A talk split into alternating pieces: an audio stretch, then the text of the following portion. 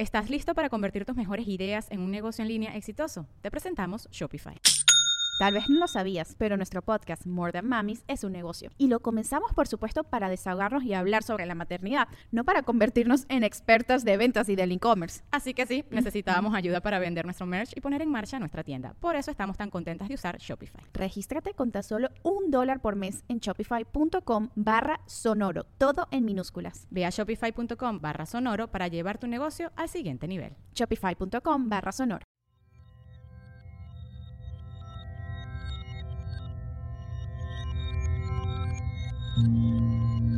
Estás escuchando Sabiduría Psicodélica por Janina Tomasini.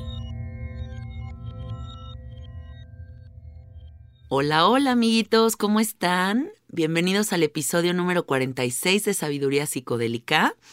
El día de hoy tengo una amiguita en el estudio que es una persona muy especial en mi vida y vamos a tener unas conversaciones muy interesantes aquí como sentadas en una salita, las dos con un cafecito muy a gusto.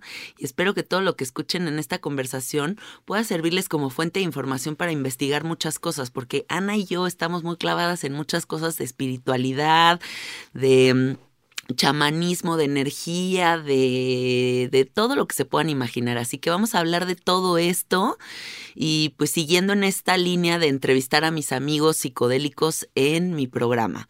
Bienvenida Ana Noble. Hola, gracias. ¿Cómo estás? Muy bien, nerviosa. no, hombre, pensemos que el micrófono es, ¿qué será? Un plátano flotando. Yo, mm, Hola. ¿Cómo estás, por Anita? invitarme aquí. Es un placer, corazón. Vamos a comenzar contando cómo nos conocimos. ¿Cómo empieza esta amistad? Mm, ¿Internet?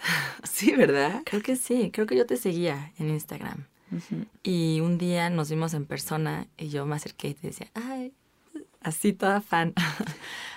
Te conozco por, te sigo en Instagram. Y tú, ah, sí, eh, X. O no sé si te, te- así como que fue, no fue algo espectacular. Pero luego, este, estábamos tomando un avión hacia Nueva York, ¿no? Creo, Sí. el mismo avión. Y yo te dije, no, pues voy a ir a Nueva York a celebrar a mi hermana y a ver si nos, nos topamos por ahí.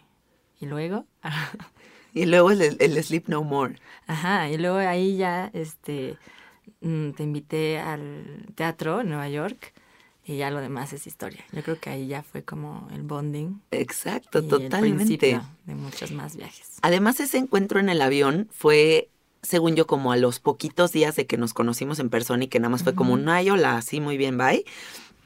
Pero ya en el avión como que conectamos y conecté también con tu hermana. Y después esta experiencia del Sleep No More, amigos, les voy a contar de qué se trata para los que no han ido. Es una experiencia pues como teatral experimental que sucede en Nueva York, en una como en una fábrica gigante, como un edificio muy grande que tiene muchos pisos y los que visitan esta, este lugar eh, tienen que usar una máscara y los actores también están usando una máscara. Entonces no se sabe quién es actor y quién es eh, espectador. Entonces hay como un juego ahí de roles muy interesante, performance, como muchas escenas muy locochonas, ¿no? ¿Te acu- Ujú. ¿Qué escenas te acuerdas? La de la escena final, Uf, que era como una mujer desnuda en un plato y era como todo el mundo se la estaba devorando y prendían, apagaban la luz y estaban haciendo literal como el amor enfrente de todo el mundo. sí. Y ya era, ya estaban llegando ya todos los espectadores viendo y era la música ya estaba tan intensa. Ay, sí, es una Como con un estrobo, ¿verdad? Ajá. Era como un estrobo tecno así. todos los looks de estos personajes hagan de cuenta que eran salidos como de la película This is England o como de estos como punks este alternativos, no sé cómo describirlos, como rapados, como como manchados con lodo, ¿no? Así como una escena muy em, como del fin del mundo. Mm. Y además, me acuerdo que las actuaciones de esta escena final eran en cámara lenta, Ana. Entonces Wow. ellos se movían como si estuvieras viendo una slow motion. Uf. No, no, no, sí fue un momento muy Y épico. Y nos habíamos comido unas gomitas de, de THC. de THC y nos habíamos pedido unas botellas de champán. Sí. Estábamos, y mi hermana me decía, no me dejes sola, y tu nombre, y aquí yo me voy sola por todas partes. Sí, este... tu hermana nos decía, no me suelten, y nosotros de que no, Pero yo ya. creo que en esa intensidad que nos gustaba, ahí, ahí conectamos, porque las dos Sí. supimos que nos gustaba como esos espacios liminales de donde estás un poco al- en el borde de tu, de tu confort, ¿no? Estaba, bueno, Sí, y qué padre que tocas este tema porque creo que esta sesión va a tratar mucho de eso, ¿no? O sea, de toda esta búsqueda en la que hemos estado tú y yo a lo largo de nuestras vidas para descubrir, saliéndonos de nuestra área de confort, descubrir qué somos, de dónde venimos, qué es el espíritu, qué más, cómo nos podemos enriquecer a nivel personal. Platícanos qué experiencias han sido fundamentales en tu vida para llegar a ese entendimiento. Ay, sí, pues como que me gustaría mm, introducir un poco lo que, no lo que hago, sino dónde pongo mi energía día a día. Y es como eso, la investigación del ser y de la conciencia a través de prácticas creativas, ¿no?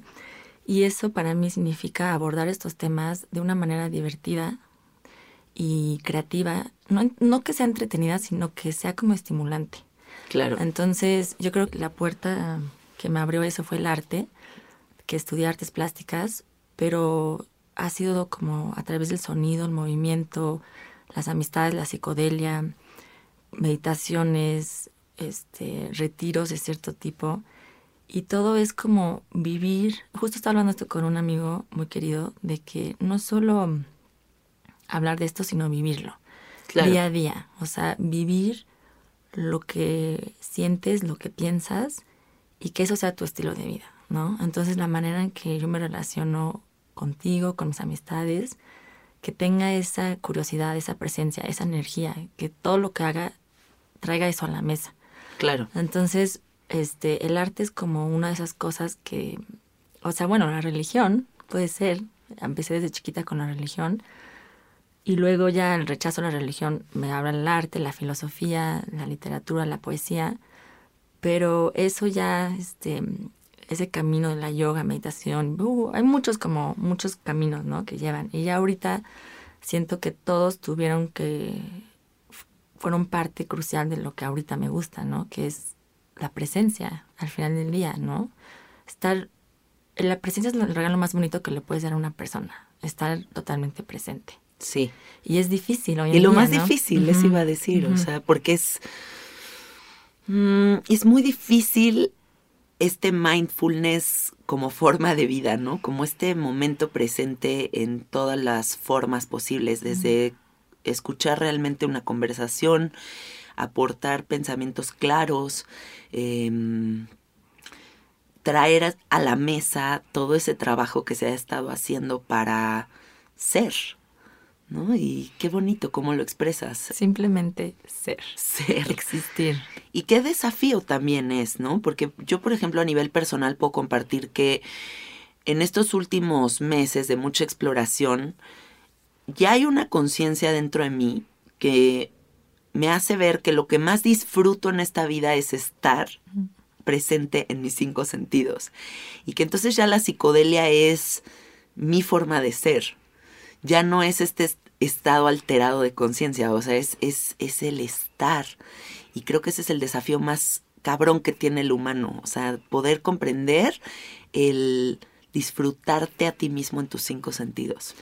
Qué padre. Sí, hermoso. Sí. De hecho, una de las razones por la que amo, te amo y amo nuestra amistad es porque tú eres un ejemplo de eso, tu, tu congruencia de cómo ves la vida a través de la psicodelia, es la manera en que la vives. Y eso es muy bonito porque inspira, ¿no? A que yo busque eso en mí y que otras personas busquen eso en ellas. Pero sí, esto también para mí como que llevo varios meses sin tomar, sin fumar, sin meterme más este, estimulaciones, estímulos. Y el estado de lucidez es el que más me gusta. Es en el que más loca me siento, en el que más desenfrenada, sin inhibición, Sí. que tengo. Y, y nada más a veces, este, no sé si fumo un poquito o algo de porro, me quita de mi centro. Digo, no, no, no. O sea, estar lúcida es el estado más como... bon- Obviamente no es para siempre, no es que no voy a tomar jamás, pero sí es muy bonito como experimento sentir esa como, porque es como una vibración que, es, que vas cultivando, ¿no? Es una energía que vas cultivando. Y esta energía de la que hablas creo que también tiene mucho que ver con entrar en contacto con nuestros niveles energéticos. Yo creo que cuando desarrollas esta conexión contigo mismo, puedes percibir en qué nivel de energía estás todos los días. Y creo que esa conciencia está pidiendo estar óptima todos los días. Entonces todo lo que te saca de ese estado de conciencia óptimo, te está restando a final de cuentas. Te estás, te estás dando cuenta cómo estás perdiendo tiempo muy valioso. Ahorita podría estar bailando, podría estar feliz, podría estar eh, brincando y estoy crudo en una cama, ¿no? O sea, como que todas esas, esa conciencia ya es muy difícil de tapar. Claro, es como que nuestra, y creo que lo hemos platicado antes, somos una máquina, ¿no? Por ejemplo, un vehículo de este, de esta cosmos y nuestro compás interno se empieza a poner muy claro, ¿no? Podrías llamarlo intuición o compás interno, pero entre más lo cultivas, más como que ping, te das las señales muy claras.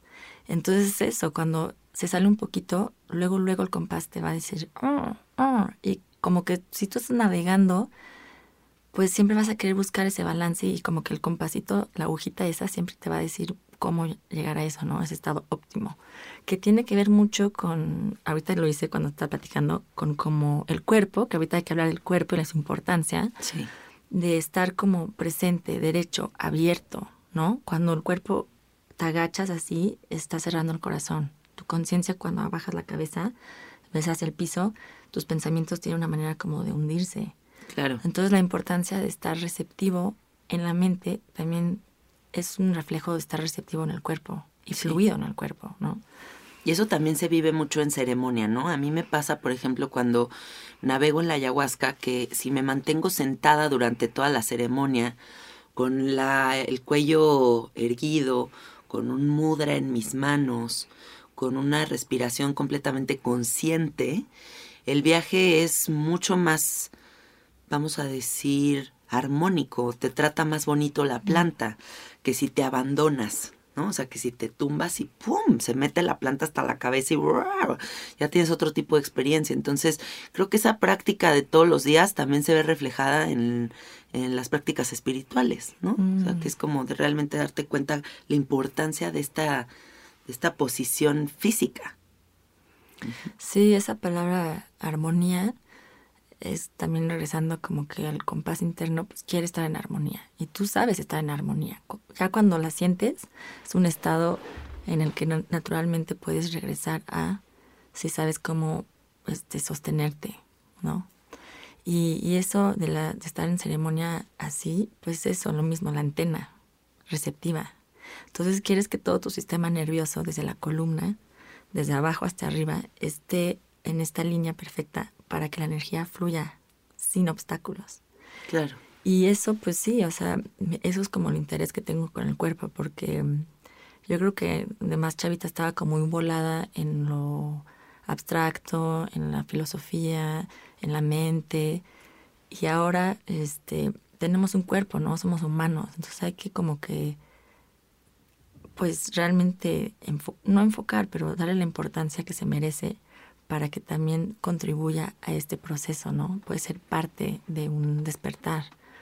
Em, y un ejemplo es que eh, ahorita que estoy entrenando para ser danza terapeuta, es le ponemos mucho énfasis en el lenguaje preverbal. Entonces nosotros tenemos muchas memorias y emociones que se guardan de uno a tres años, que no tenemos ningún récord de dónde surgieron, pero nuestro cuerpo sí.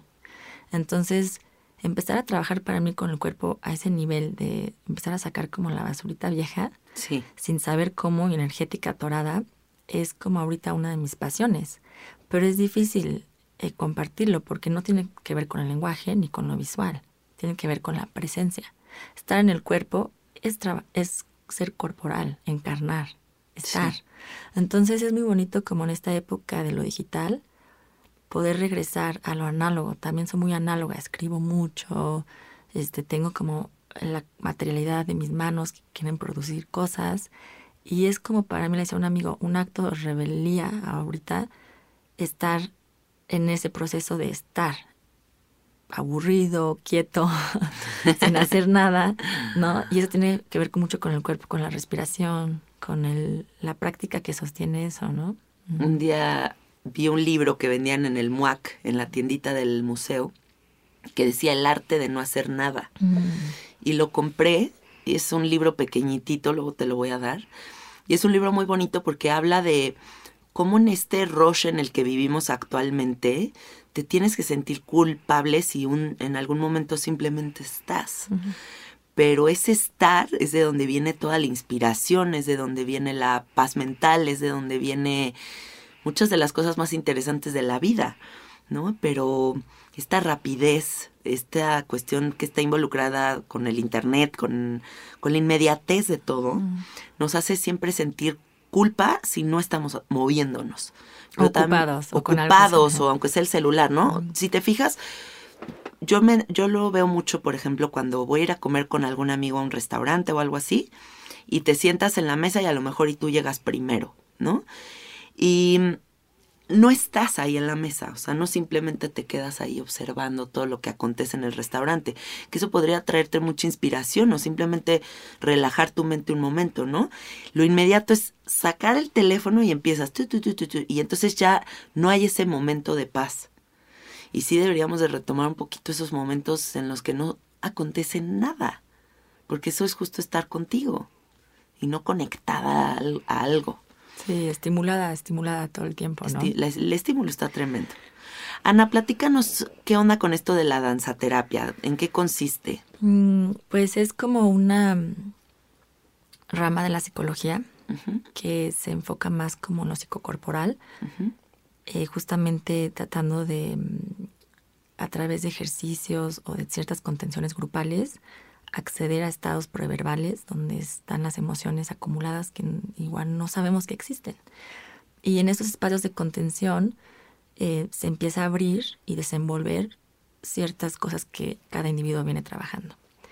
Yo sé que funciona para mí porque yo llevo como cinco años recorriendo el mundo y maestros que trabajan con diferentes formas corporales y a mí mi terapia, yo tomé también terapia sentada durante años, no vi un progreso tan acelerado como cuando accedí con el cuerpo. Ah, qué maravilla. Sí, esta es ahorita para mí como la evolución a donde yo quiero llevar toda mi práctica, este, pero también me he dado cuenta que hablando lo incómodo, eh, puedes llevarte a lugares donde estás muy incómodo. El tacto, el ver a la otra persona en los ojos, el compartir un espacio con otra persona de movimiento, eh, son espacios que son seguros, pero que sin embargo te van a llevar a tus límites. Claro. Y en los límites es donde pasa el conocimiento, entonces, ¿no? Tenemos que ir a la incomodidad. No hay quiebre si no hay esa confrontación. ¿no? También. Y lo bonito es que no tenemos que racionalizarlo, no tenemos que hablarlo, no tenemos que entenderlo. Ocurre por sí mismo, ¿no? El cuerpo tiene una capacidad increíble de liberar y también de contener memoria. Sí. Entonces, eh, ahorita mi enfoque, también que practico en agua, pero ya es como otra práctica, es, a veces bailamos hasta sin música. En realidad muchas de las veces es sin música, ¿no? Y, y por eso um, cuando la gente me pregunta si hago danza, les digo, no, movimiento, porque la danza sería como más Relacionada con la tradicional, música. Ajá, relacionada con la música, core- coreografía, este espacio, y el movimiento ya es otra rama, es más sutil, tiene que ver más con la somática, con el gestal, con constelar, con movimiento auténtico, y, y es un mundo nuevo para mí, pero al mismo tiempo no, porque todos tenemos un cuerpo, ¿sabes? Todos Sí. ya sabemos el idioma, se nos olvidó, siempre se trata de recordar, ¿no? Sí. En realidad, ya sabemos todo, no estamos, no vamos a aprender nada nuevo, jamás. Solo vamos a recordar nuestra esencia verdadera. Sí, nuestra, sabiduría más pura. La, la esencia. Y esto que dijiste entre la diferencia entre movimiento y danza me gustó mucho porque es como cuando a mí me preguntan, ¿te dedicas a la música? Por la cuestión de Ah. los cuencos. Y digo, no, no la música, el sonido. Exacto, es lo mismo. Es lo mismo. O sea, no es música, es el sonido como tal. Claro, porque la música tiene como su matemáticas, este, sus, sus, ¿cómo se dice? Su len- no lenguaje, sus Como códigos. sus, sí, sí, como sus reglas, de, estructurarla. Tiene sus, sus estructuras, exacto. Exacto. Y obviamente que al experimentar con el sonido te permite hacerte mejor en la música y viceversa, con la del movimiento te hace mejor en la danza. Pero lo mío no es performático, como podría ser con la música tradicional, de que Sí. eres concertista o te dedicas a hacer canciones o no sé qué. Y, y es, tiene que ver mucho con el juego y improvisar y lo desconocido y permitirte explorar las cosas sin esa rigidez, ¿no? Pero también la estructura es importante, es algo que ya vengo integrando más a mi vida, ¿no? O sea, como que hay un diagrama muy bonito que es disciplina y el surrender, El rendirte. el rendirte, igual adentro el flow. Y el estado de flow, el flow state, es algo que ahorita estoy empezando a entender porque también patino. Sí. Y me gusta patinar, me gusta bailar en patines. Pero para hacer eso necesitas tener técnica, porque si no te caes y te lastimas. Te metes un putazo. Ajá, Y entonces es importante combinar estado de improvisación con técnica. Sí. Porque ahí ya es Y la disciplina. disciplina, exacto. Yo creo que la clave en esta vida de todo es la disciplina. O sea, la gente que dice, es que no medito, pero no me puedo concentrar en las meditaciones. No te concentras porque no te disciplinas a hacerlo. El cerebro es un músculo, el cuerpo es también algo que va aprendiendo. O sea, somos seres que sí nos vamos alineando con la repetición, ¿no? Y creo que esa disciplina es fundamental para crear algo grande. Porque sin eso, pues simplemente es como una práctica esporádica y nada más. Ujú. O sea, ¿tú crees que has llegado a este momento de tu vida sin todo lo que has hecho antes? O sea, no, sería así, ¿no? Y luego sí, es, es difícil a veces a mis amigos como me preguntan, ah, pues quiero meditar, pero me cuesta trabajo, no sé qué, justo eso. Y yo, pues yo llevo como siete años sentándome. y no fue hasta como los últimos dos años que ya sentí que entraba en estados meditativos profundos. Pero la práctica de sentarte era así de la fuerza, ¿no? Y muchas veces no llegaba a esos estados meditativos profundos de los cuales leía y escuchaba de. Sí. Y no fue hasta años después que dije, ah, mi práctica de sentar ya está teniendo está teniendo beneficios, me está demostrando que sí, tiene, ¿no? sus frutos. Pero sí es una constancia Sí. y la constancia sí luego tiene, o sea, refleja, ¿no? Y esa congruencia y esa práctica y me gusta mucho eh, u- utilizar la palabra cultivar. Yo practico chikun y es el cultivo de la energía. Entonces tenemos nuestra energía, tenemos nuestra intención, pero tenemos nuestras amistades, nuestras relaciones, pero la cultivamos. Sí. Estamos todo el tiempo como una planta atendiéndola, atendiéndola. Aunque un día parezca que no estamos meditando, eso está cultivando que en tres días la otra meditación sea más profunda. Y sí es algo, o, o cuando hacía yoga mi hermana me decía, no, es que yo no tengo la disciplina para hacer yoga. Yo, no, es que la yoga te la da. o sea, la misma práctica te acaba dando la disciplina y encuentras el Y tiempo. la misma práctica te está sosteniendo. ¿no? Yo mm, creo que la energía es algo innegable y que mm, la energía es lo que está determinando también cómo se siente psicológicamente las, las personas. Entonces creo que el cultivo de la energía sí es algo fundamental para la salud del mundo, ¿no? O sea, como realmente no solamente sentirnos seres físicos y materiales, sino también comprender que hay otro cuerpo energético que está sediento de ciertas cosas y que todas estas ansiedades y depresiones que se están generando es justo este cuerpo energético diciendo, a ver cabrón, escúchame, te necesito, ¿no? O sea, si hay un grito, si hay un, una comunicación por medio de este cuerpo energético pidiendo ayuda. Y la cosa es no taparlo, sino escucharlo y ver de qué manera entrar en contacto con. Y mm, con respecto a esto que decías de la práctica de irte a sentar y hacerlo, un maestro me decía, la mitad del trabajo está hecho en que tú ya logres estar sentada con tu inciencito con los ojos cerrados. O sea, ya el hecho de haber logrado estar ahí ya es la mitad de la chamba. Si te concentras mucho en tu meditación o no, no importa, pero el chiste es que ya tomaste la decisión de comenzar. ¿no? Entonces hay que invitar a toda la gente que nos escucha a justo dar ese paso de sentarte y tener tu ritual. Sí. Hablemos de la importancia de los rituales, Ay, qué padre que lo mencionaste, porque justo esa era una de las cosas de las notas que te quería compartir. Mi maestra siempre habla, mm, nos dice al principio de la clase, acuérdense que la energía sigue en la mente, ¿no? Entonces, como tú dices, la mente que se sienta, pone su incienso y así, en vez de estar buscando, "Ay, voy a meter o no, ya con esa intención, y eso es crear ritual. Sí. Entonces, los rituales es lo que a mí me ha dado como una disciplina, porque yo no tengo una, no soy una persona que, o no era tradicionalmente una persona que tenía como un horario establecido, y no me gustaba pensar que tenía que tenerlo, pero el ritual fue mi manera, a través de la magia, a través de lo, como lo artístico o lo más poético, de crear rutina. Pero en vez de verlo como rutina, lo llamé ritual. Sí. Entonces, mm, por ejemplo, un ritual para mí, o el ritual que yo hago, mi rutina, es me despierto y, bueno, tengo una perrita ahora, entonces la tengo que sacar, pero antes de eso, me despierto y tomo cierta cantidad de líquidos con algunos polvitos mágicos, no carbón activado, este colágeno, lo que sea, Sí.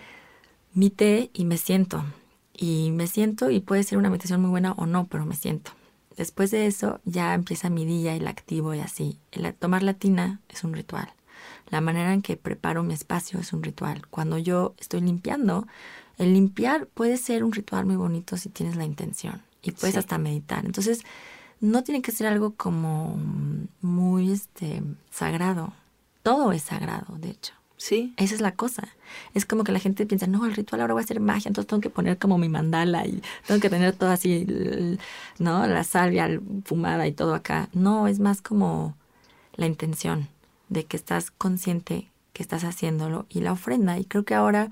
El ritual mí- de la vida misma. Ajá. Ritualizar las cosas con esa intención es como ofrendar. Sí. Y, y algo que me ha venido mucho ahora es como la gratitud. Y hacer la gratitud un ritual. Porque hay algo sobre la palabra dar gracias y, y estar agradecido que trae una energía. ¿Estás listo para convertir tus mejores ideas en un negocio en línea exitoso? Te presentamos Shopify. Tal vez no lo sabías, pero nuestro podcast More Than Mamis es un negocio y lo empezamos por supuesto para desahogarnos y hablar sobre la maternidad, no para convertirnos en expertas de ventas y del e-commerce. Así que sí, necesitábamos ayuda para vender nuestro merch y poner en marcha nuestra tienda. ¿Y cómo suena con Shopify? Llegó otra venta. Shopify es la plataforma de comercio que está revolucionando millones de negocios en todo el mundo. Ya seas un emprendedor desde tu casa o desde donde sea, Shopify es la única herramienta que necesitas para iniciar, administrar y hacer crecer tu negocio sin dificultades. Con Shopify puedo gestionar pedidos, envíos y pagos desde cualquier lugar, brindándote toda la información y estadísticas de tus ventas al detalle. Regístrate para un periodo de prueba con tan solo un dólar al mes en shopify.com barra sonoro, todo en minúsculas. Ve a shopify.com barra sonoro para llevar tu negocio al siguiente nivel. Shopify.com barra sonoro. de, mm, de bendición. Y estoy hablando como si sonara hasta católico, de cierta forma. No, pero tienes Pero, mucha ajá, razón. O sea, como que para mí ya cuando el espíritu está súper... Lo primero que quiere decir es gracias. Sí. gracias. ¿No? Yo adopté mm, el despertarme y lo primero que hago cuando abro los ojos es gracias que estoy viva. Y yo creo que eso es un mantra que cambia la energía de tu día. O sea, imagínate si a ti te suena el despertador. Yo me paro 6:45, ¿no? Y me suena el despertador y lo primero que digo es, puta madre, ya me sonó el despertador, qué hueva la vida. O sea, ya esa forma de comenzar el día ya es una energía completamente distinta a poner el pie en la, abajo de la cama y decir, gracias. Entonces la energía, esta cuestión de la energía que estamos hablando, se modifica tanto a nivel personal como del espacio. O sea, tu recámara va a vibrar en otra frecuencia, ¿no? Si desde que tú comienzas tu pensamiento es gratitud. Eh, si cuando recibes tus alimentos es con gratitud. Si, o sea, si todo lo ves con gratitud, creo que la energía es otra completamente distinta. Y no a todos se nos viene tan fácil, incluyéndome. Eh, yo creo que te recomendé un app que se llama Insight Timer. Sí, Eh, he estado usándola hace mucho y esa es una que me sostiene en mi meditación. hay un curso que estoy tomando de 10 días de gratitud, porque tenemos que a veces como que decirlo hasta que lo creemos. Sí. Porque al principio igual no las creemos, pero empiezas como otra vez a activar tus células de gratitud en vez de que es como un lugar de venir de la abundancia en vez de la carencia. De la carencia, exacto. Y es como que cambiar esos chips. Entonces el ritual es una forma como de establecer la intención. Por ejemplo, yo tengo una amiga, Leti, con la que ella hace un tipo de coaching conmigo. Le digo, no, pues este mes quiero lograr tanto dinero, este, este proyecto, esto con mi cuerpo y esto con mi entrenamiento, ¿no?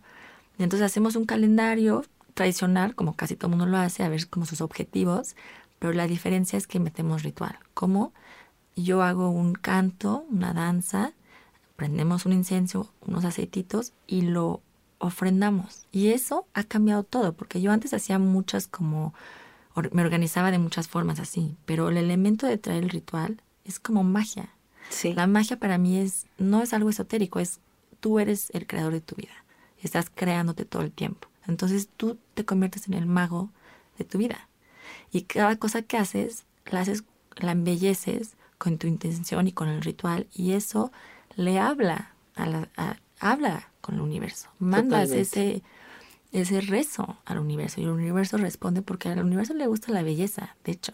No sé por qué, pero les late. La armonía es belleza. Sí. Entonces buscamos, el, el ser espiritual busca la armonía. Es que es ley de atracción, o sea, si tú empiezas a vibrar en esa frecuencia, las frecuencias que van a venir hacia ti es exactamente lo mismo, ¿no? Es, yo creo que esto tiene que ver hasta con una cuestión de física cuántica. Sí. O sea, sin que yo sepa nada de física cuántica, ¿sabes? Sí, la antena se pone como... Pero es una cuestión de sintonía, exacto. Es como es como esa antenita que está en esa sintonía y entonces agarra ese canal. O sea, esto es una cuestión de jalar canales. Y yo siempre se los digo aquí en el podcast como con qué canal te quieres conectar. O sea, porque todo está aquí existiendo, desde lo más horrible hasta lo más hermoso. Todo es parte de. Entonces, ¿con cuál de estos te conectas? Oye, Ana, bueno, cambiando de tema, me gustaría que platiquemos de esta ayahuasca que nos acabamos de echar ah. juntas. Em, en Valle de Bravo. Eh, ¿Qué mensajes recibiste tú? ¿Qué, en qué, ¿Qué aprendiste? Cuéntanos. me encanta. Es que tiene todo que ver con lo que ya platicamos anteriormente. Sí. Como ya tenemos una práctica de sentarnos, hicimos dos tomas, ¿no? Entonces hubo la nocturna y hubo la diurna. ¿Era tu primera diurna? No. Ya lo habías hecho de día. Era mi primera en un jardín. Ah, va. Eso cambió todo. Aparte fue mi séptima, el número siete es sagrado, bueno, en fin. Em, a mí me gusta mucho sentarme y, estar como con esa presencia. Y sabía que el cuerpo y el movimiento tenía algo que ver, pero esta última vez sentí que estaba bajando información a través del movimiento y de la danza. Fue muy claro para mí, como que mis manos recibían información que tal vez yo no estaba totalmente este, consciente de, pero sabía que mi cuerpo lo estaba como bajando y había momentos energéticos que estaban limpiando. O sea, ahorita que te estoy viendo te los estoy repitiendo, ¿no? Porque son muy claros. Tienen que ver con el corazón, con el canal central de energía y luego hacia atrás de los riñones se libera mucha energía sucia. Eso fue parte del trip, pero sobre todo siempre a mí el ayahuasca me da la oportunidad de ver mi muerte y de practicar la muerte. Y lo es lo que decía con ustedes, qué privilegio poder en una vida en esta vida. estando viva. Estando viva. en esta vida. Estando en esta viva. Eh, poder tener un ejercicio que me permita ver a la muerte, porque una de las cosas que me, mm, me interesa mucho es cómo vamos a enfrentar la muerte, con dignidad, con miedo, con apertura, con soltura, porque está cabrón. O sea, a todos nos da miedo la muerte. Cuando la sientes cerca, es lo más, es lo más retador del mundo. Y por eso también, luego te platico, por eso trabajar con los sueños lúcidos es otra forma de morir y de practicar la muerte, ¿no? Sí. Entonces, un gran mensaje que luego es tan sencillo en realidad, es solo ser, respirar y observar y escuchar. El mundo va a seguir. Lo último que se va cuando te mueres es el... El oído. El oído. Dura creo hasta 24 horas más. Imagínate. Y así sentí mi muerte ese día de que yo estaba muerta meditando así y el mundo sigue. El perro va a ladrar, los niños van a jugar por allá, la música se va a acabar, la gente se va a levantar y tú vas a estar ahí. Listo para esa transición. Lo veo yo como una transición. Sí. Pero sin miedo, con esa como conciencia. ¿Y cómo, cómo es la forma más fácil de llegar a la conciencia? A través de la respiración consciente. Qué fácil se dice, ¿no? Pero cuando el corazón, o, o sea, esto mucho también con lo psicodélico, ¿no? Cuando el corazón empieza a tomar algo que lo estimule, pa, pa, pa, pa, pa, mi corazón es muy sensible a esas cosas, ¿no? Me han dicho cardiólogos que tengo, este, como de atleta. Entonces mi corazón, ta, ta, ta, ta. Entonces todo mi sistema nervioso, ah, Ah, sí, lo sientes sí, así. Ajá, de que, ah, Yo no. ni siento el corazón. o No, sea. si yo me lo toco, o sea, a veces siento que me va a dar un infarto. Ajá. Pero ya lo sabía desde muy chavita. Sí. Entonces lo único, el único como instrumento que tengo es aterrizar con la respiración. Y obviamente luego ya en el contexto que están todos mis compañeros, eh, creo que para mí fue mucho la compasión humana, porque todos estamos viviendo experien- esta experiencia juntos. Sí. Yo no estoy viviendo esta muerte sola, yo sé que al de al lado se la está pelando como yo. Sí, totalmente. Entonces es como que en vez de como decir, ay, bueno, o sea, es- estamos todos en el mismo mole Totalmente. y somos el mismo mole. Eso Sí. es también como la lección. Todos somos el mismo órgano, teniendo la misma respiración y si podemos contener nuestro cuerpo, podemos contener al de al lado. Es muy hermoso ese trabajo colectivo que se siente en la ayahuasca, ¿no? Sí. Hubo una señora que estaba ahí con nosotros, que era una señora que era una abuelita y que seguido va a hacer su ayahuasca y ya tiene su lugar favorito y hasta la apartan su lugar al lado de la puerta y no sé qué.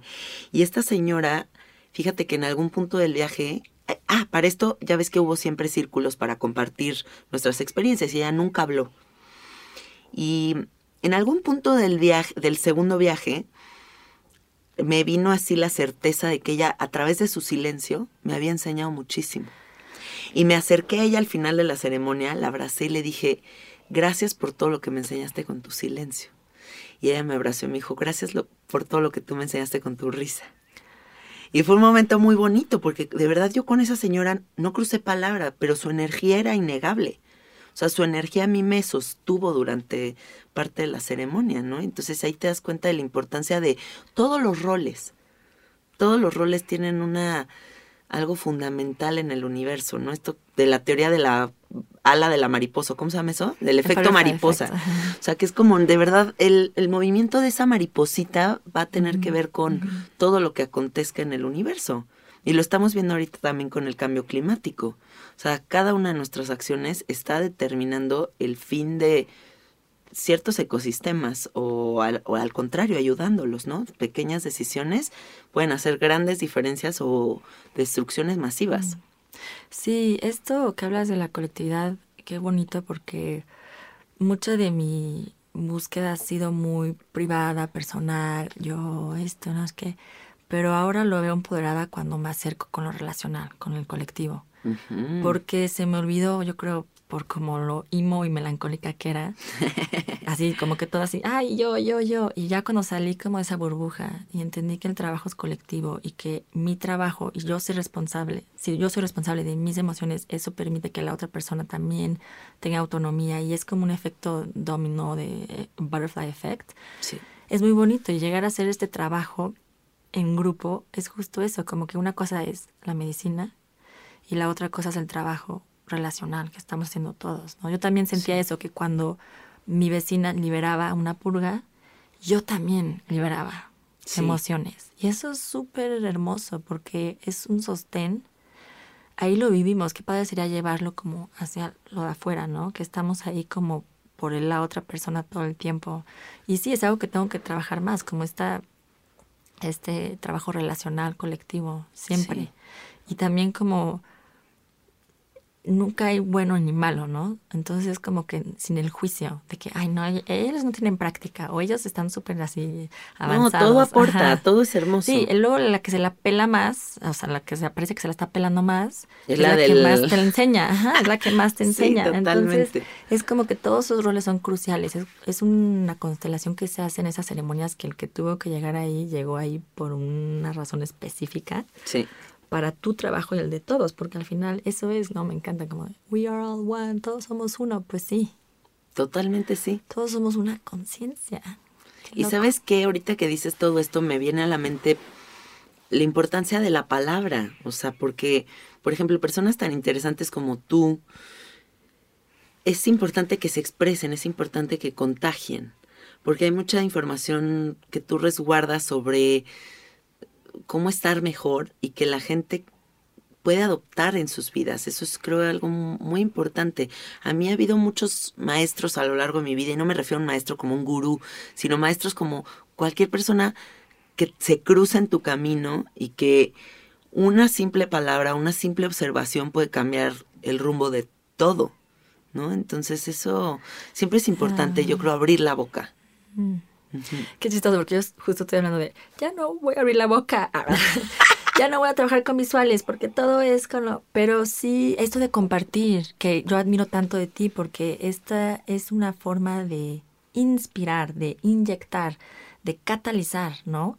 Y, y eso es como que, como somos catalizadores en nuestra sociedad, es como lo más bonito que me, me, gusta compartir es la alegría que yo siento en mi corazón, ¿no? O sea, como que yo quiero compartir alegría y amor y así. Pero a veces no sé cómo llegué ahí, ¿sabes? Porque sigo explorando y es infinito la exploración también. Pero lo que sí sé es que tiene más servicio que esté en lo colectivo que en lo que esté en mi estudio o meditando sola. Es un balance entre los dos, pero definitivamente gracias por por, señalarlo, porque sí es importante expresar y compartir, compartir, compartir, compartir todo, tu tiempo, tu presencia, este, tus alimentos, todo, tus risas, tu felicidad y tu tristeza también, ¿no? todo. En vez de guardárselo. Oigan, Ana y yo estudiamos juntas la cuestión de terapia de sonido en Nueva York. Nos fuimos juntas ese viaje que estuvo súper bonito. Me gustaría que nos platiques en qué se ha convertido el sonido en tu vida o qué, qué rol funge el sonido en tu vida. ¿Qué, ¿Cómo ves esta herramienta? ¿Qué es lo que proporciona a los seres humanos? Pues Exprésanos tus pensamientos sobre el sonido. Sí, este, pues como llevo ya siete años explorando el cuerpo, en los últimos uno y dos dije, pues le tengo que dar la misma importancia a la voz. La voz es parte del cuerpo, que es el primer sonido que tenemos como instrumentos. Claro. Antes del gong está el ¿no? La entonces, ajá, la garganta. Y bueno, pues entonces ahora tengo ese compromiso con la experimentación y la improvisación de mi voz. Me junto con una amiga, con Fabi, y empezamos a canalizar, empezamos a, a canalizar, fíjate, es como invocar cantos ancestrales. Y es liberar también, porque muchas veces yo cuando comencé con el cuerpo sentía como mucha pues autojuicio y no me liberaba y no había soltura. Y ahorita pues me siento así como muy relajada con el cuerpo, pero ¿qué tan relajada estoy con la voz? Ay, pues no tanto como creía. Entonces ahora es como, me gusta pensar que también podemos masajearnos los órganos internos con la voz. Sí. Podemos activar nuestra glándula pineal, podemos abrir nuestra voz verdadera y no solamente porque suena, sino porque estamos liberando la energía de lo que es expresarse enteramente como cuerpo. Entonces, trabajo sesiones individuales del sonido y me encanta y cada vez me voy más a lo sutil. Me gusta como que trabajar con una o dos personas porque es un espacio muy íntimo y me gusta como penetrar así su, su, así su el espacio corporal. Pero a mí a nivel personal el sonido me gusta más el silencio ahora. Eh, me fui tres semanas a la playa y no llevé nada de instrumentos más que un, un este koshi un koshi, y el escuchar el mar o a la noche se ha vuelto una práctica. Es otra vez el regresar a lo análogo, al espacio, al vacío. Sí. Porque ni en el vacío hay silencio, ¿sabes? Pero es como estar muerto, ¿sabes? Entonces, ahora el sonido no es como que quiero, quiero tocar más instrumentos. Me llevó a hacer todo esto es como un refinamiento de lo sutil, ¿no? De cómo pausar. Y dicen que los mejores músicos son los que mejor escuchan. Claro. Pero también a nivel conversos, de conversación, ¿no? ¿Qué es escuchar? ¿Y qué es escuchar con los oídos y ver todo el movimiento de la voz y qué está diciendo con su energía y, el lenguaje no verbal? Entonces, el sonido me ha llevado a explorar el silencio. Que está loco eso, si lo piensas. Fíjate que el otro día estaba platicando con una persona que durante media hora no me dijo absolutamente nada. O sea, era como un dar vueltas como en frases hechas como fresas, o sea, como, sí, literal, pues por supuesto, ah, sí, tal cual, o sea, y como, como que de verdad media hora dio vueltas sobre un eje que yo decía, órale, o sea, llevo media hora tratando de esperar la idea que va a ser expresada y no hubo una idea expresada. Y entonces ahí dije, qué importante es escucharte a ti mismo. O sea, porque si no estás navegando en un océano sin destino, eh, dentro de ti mismo, por congeniar, por quedar bien, por, pero no estás diciendo nada. Entonces, este silencio del que tú hablas es justo entrar en contacto contigo. ¿No? O sea, no es ya, ya es más, no es ni el sonido del mar ni el nada, es el, el yo. O sea, esta conciencia que hay dentro de nosotros que nos permite expresarnos de manera correcta, tener esta fluidez al hablar. Pero ¿cómo puedes de repente hasta perderte en ese... Y no hay nada ahí. Es como, ¿te acuerdas un maestro, Alexander, en Nueva York, nos decía que hay que ser muy económicos con nuestras palabras? Porque la palabra es vibración, ¿no? Entonces, cuando decimos como, um, eh, eh, ah, ah, es como perder energía y no estás transmitiendo el pensamiento directamente. Sí. Es más poderoso en términos de energía y de direccionar un enunciado pequeño que... Que tanta cosa. Ajá, que tanta cosa. Pero sí, este... Otra vez eso de la ayahuasca y que el silencio y el vacío y la muerte es ya el no pensamiento el no sonido, el no existir. Es más, yo dejo de ser, y en ese día yo dejo de ser, soy todo y no soy nada. Y ya, solo se es. Sí. Pero sí son momentos preciados que en este mundo de sobreestimulación, por ejemplo, ahorita en mi casa siempre estoy oyendo música y así, pero esas tres semanas que me di cuenta que no escuchaba música, luego cuando regreso a oír música, quiero ser más consciente de qué tipo de música escucho, ¿no? Porque te acuerdas que Alexander nos decía que él como entrenado musicalmente clásico ya se ponía como este tapones en el, en el subway, en el metro y no escuchaba rock. le encantaban los Beatles, pero ya no los escuchaba. Ya hay cierta música que ya no oía porque a su cerebro y la neuroplasticidad no la ayudaba, la afectaba. Claro. Entonces dije, ay, sí, o sea, esa es una hipersensibilidad que tenemos los humanos y la damos por hecha él decía, no hagan dos cosas al mismo tiempo, o sea, como que esto de estar creando y escuchando música, no, o escuchas música o creas, ¿no? Él como que nos invitaba a esa simplicidad, a, esa, eh, a, regresar al silencio, ¿no? Para poder como entrar en contacto con otras cosas de ti mismo. Y me parece muy lógico. Está locochón Alexandre Tanús, pero también tuvo muchas cosas muy verdaderas, ¿no? De todo lo que nos dijo. Un místico total. Sí, un etnólogo. No, increíble. Este. De los mejores maestros de la vida, ¿no? Total. Sí. Y, y, y qué, sería padre platicar un poco como que para nosotras o para ti, ¿qué es un maestro? Y lo que decías hace rato, que cualquier persona te puede dar, pero ¿qué es lo que... ¿Cuáles serían las cualidades de un maestro, no? Ay, pues voy a, sonar muy fumada con lo que voy a decir. Ay, este, mira, carnal.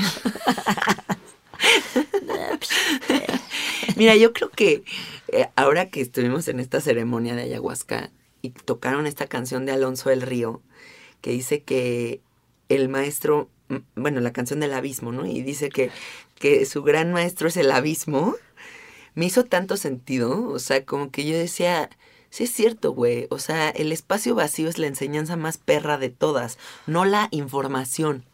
O sea, no es todo lo que estamos hablando, no es todo el sonido, no es la familia, no es el amor, no es, es ese buah en donde no hay nada. Y es justo esta lección que tú estás diciendo que recibiste, o sea, es ese Puede seguir ladrando el perro, la música va a continuar, el cuerpo físico ahí se va a quedar, pero el buah es lo más cabrón que existe. Y abrazar ese abismo es el desafío más perro del humano. O sea, el no tener miedo a morir o el no tener miedo a que la gente se muera. Y, también en mi ayahuasca me venía muy clara esta idea de la gente no se nos muere, la gente se muere. O sea, no, ya hay que dejar de tener esta aprensión a al que es mío. Y ese es el abismo. Ese abismo es lo más cabrón que existe. Entonces, por eso esta rola ahorita es mi pinche himno así. Sí, qué bello. Todo el día lo que, oigo. ¡ay, vamos! Oye, me encantó una imagen que compartiste ayer de un hombrecito como en el borde de una montaña y una mano así empujándola, así de que ayahuasca y abajo una mano recibiéndolo, también ayahuasca.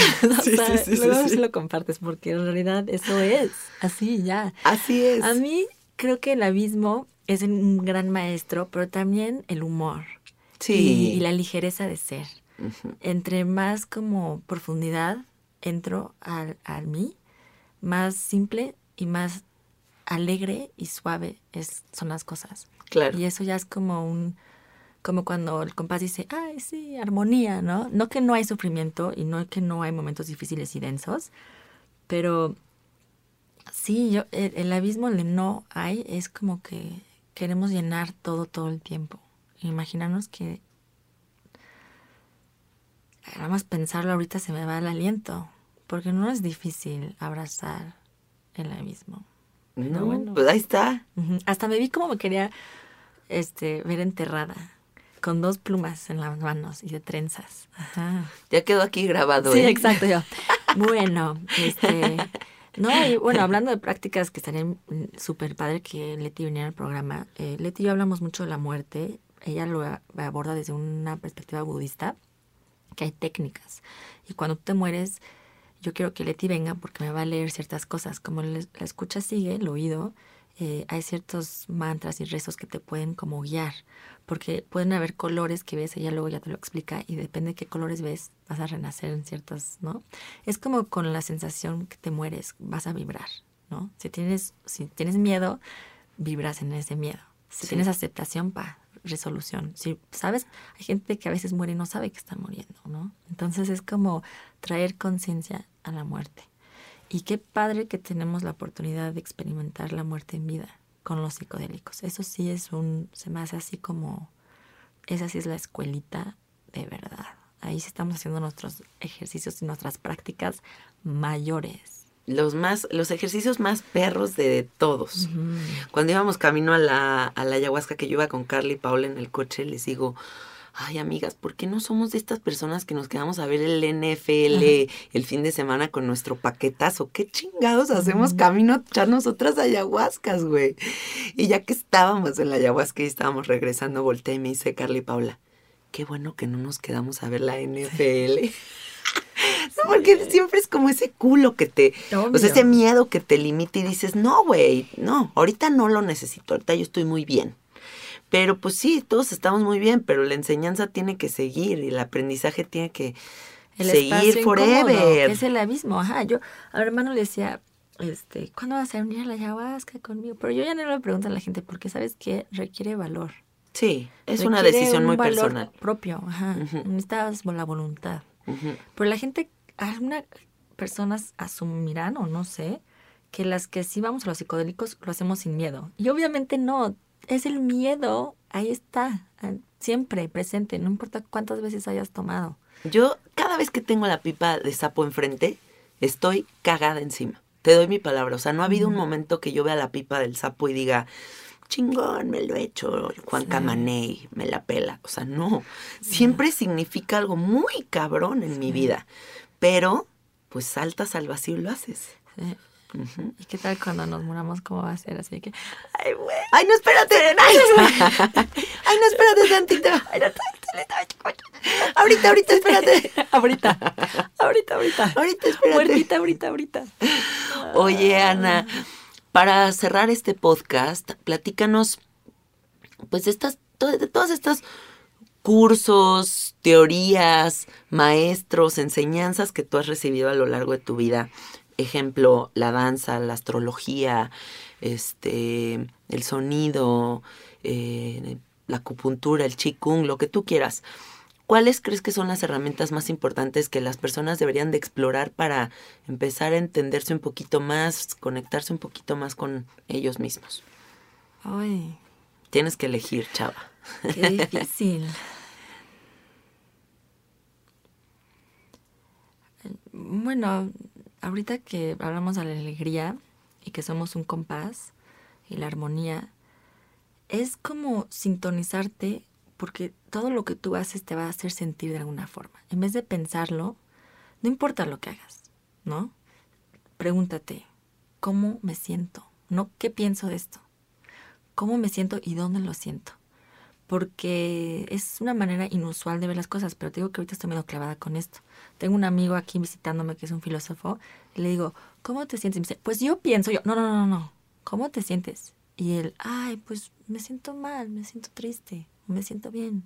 En vez de, yo pienso que porque tú dijiste esto, que Entonces, navega con la vida, con tu compás interno, escuchándolo y preguntándole, ¿no? Como esas, esa sensación en el estómago. Voy a ver a esta persona, pero ¿cómo me hace sentir? Si no te hace sentir bien, entonces tu cuerpo te lo está diciendo. Me voy a sentar ahorita, me voy a echar esta chela. Si te sientes bien, ok, obviamente sí creo que el cuerpo necesita estar necesita tener cierta vitalidad. Y para esto sí hay que darle y nutrirlo como uno vea, este, como uno vea propio para sí mismo, pero sí tenemos un cuerpo y el cuerpo tiene que estar vital para poder recibir más información. Claro. Si el cuerpo no está descansado, si no ha comido, si no tiene su ejercicio, bla, bla, bla, no va a poder acceder a estados más profundos. Eso es como un básico. Sí. Pero decir, haz esto o el otro, no, yo creo que es este escuchar, porque yo es lo que estoy trabajando, cómo honrar mi, mi compás interno momento a momento, porque es mucho más sabio que cualquier libro, que cualquier persona, que cualquier nada. Que cualquier terapia. Ajá.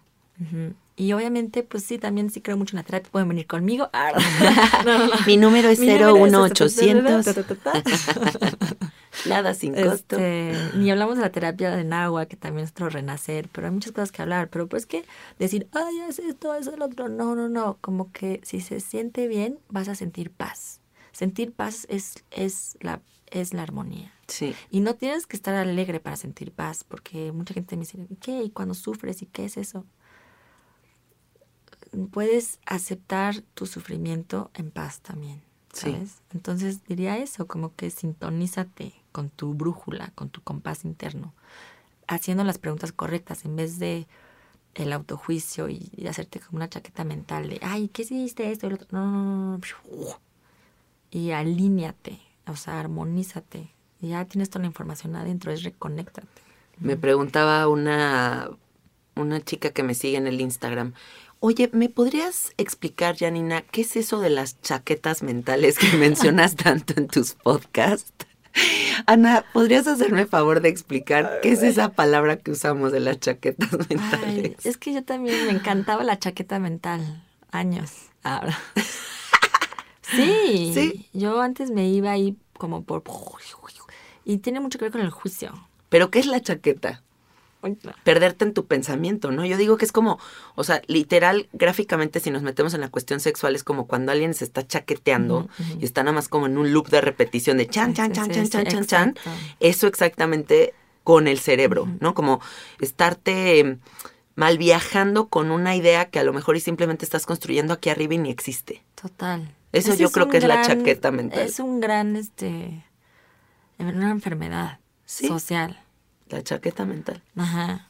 Responsabilízate de tu chaqueta mental, déjate masturbar el cerebro. Sí. Y, ajá, y, puf, cuesta trabajo, sigue pasando, pero es mucho como reconocerte cuando te estás yendo por esa vía.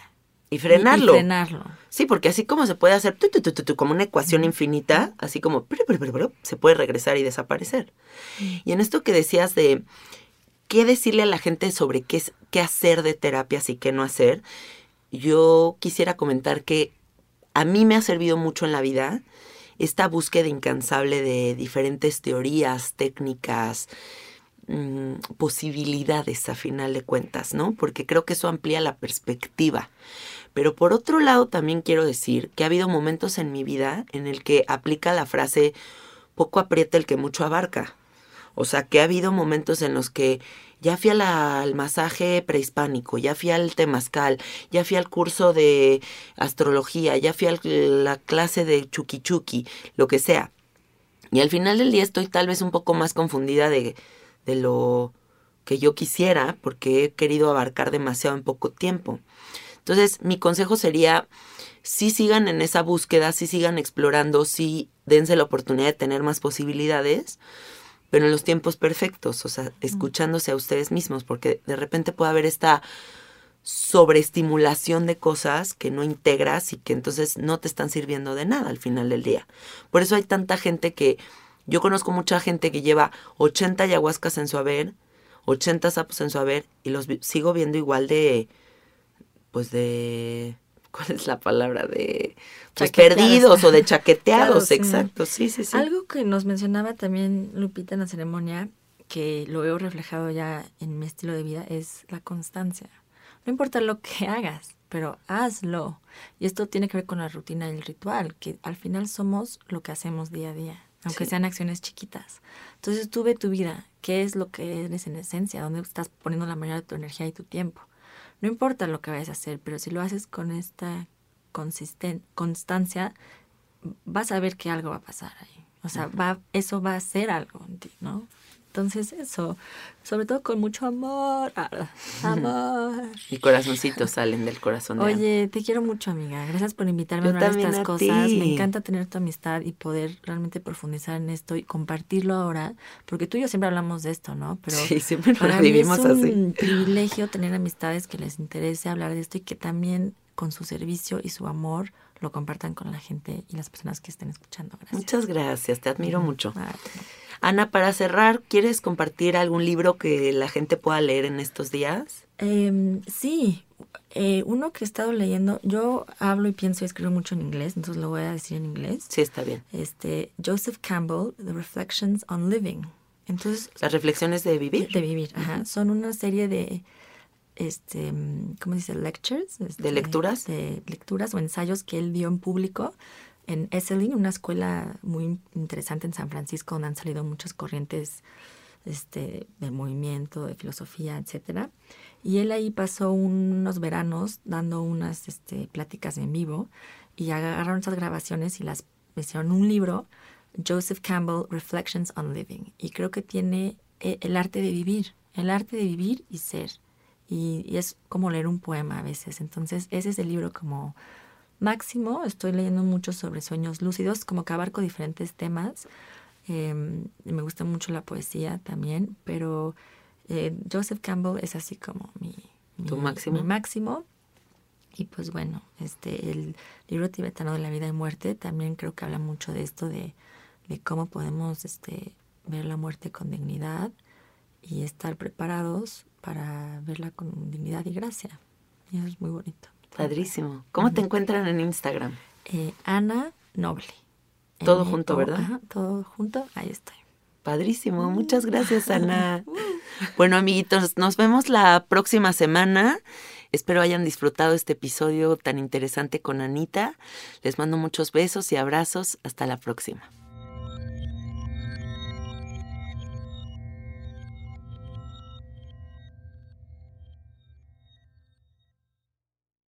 ¿Estás listo para convertir tus mejores ideas en un negocio en línea exitoso? Te presentamos Shopify. Tal vez no lo sabías, pero nuestro podcast More Than Mamis es un negocio y lo empezamos por supuesto para desahogarnos y hablar sobre la maternidad, no para convertirnos en expertas de ventas y del e-commerce. Así que sí, necesitábamos ayuda para vender nuestro merch y poner en marcha nuestra tienda. ¿Y cómo suena con Shopify?